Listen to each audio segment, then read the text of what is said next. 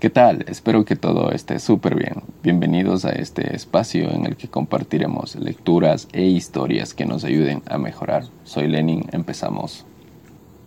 Asamblea en la carpintería. Hubo en la carpintería una extraña asamblea. Las herramientas se reunieron para arreglar sus diferencias. El martillo fue el primero en ejercer la presidencia, pero la asamblea le notificó que debía renunciar.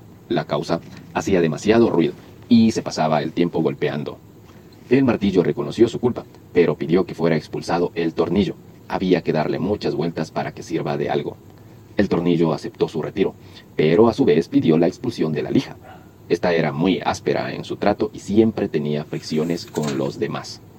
La lija estuvo de acuerdo, con la condición de que fuera expulsado el metro, pues se la pasaba midiendo a los demás como si él fuera perfecto.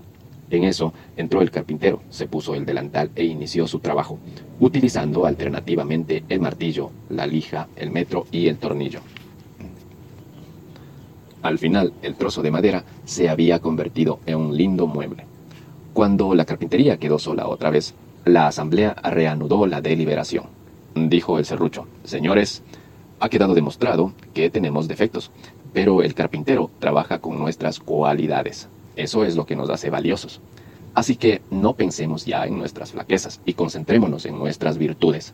La asamblea encontró entonces que el martillo era fuerte, el tornillo unía y daba solidez, la lija limpiaba asperezas y el metro era preciso y exacto.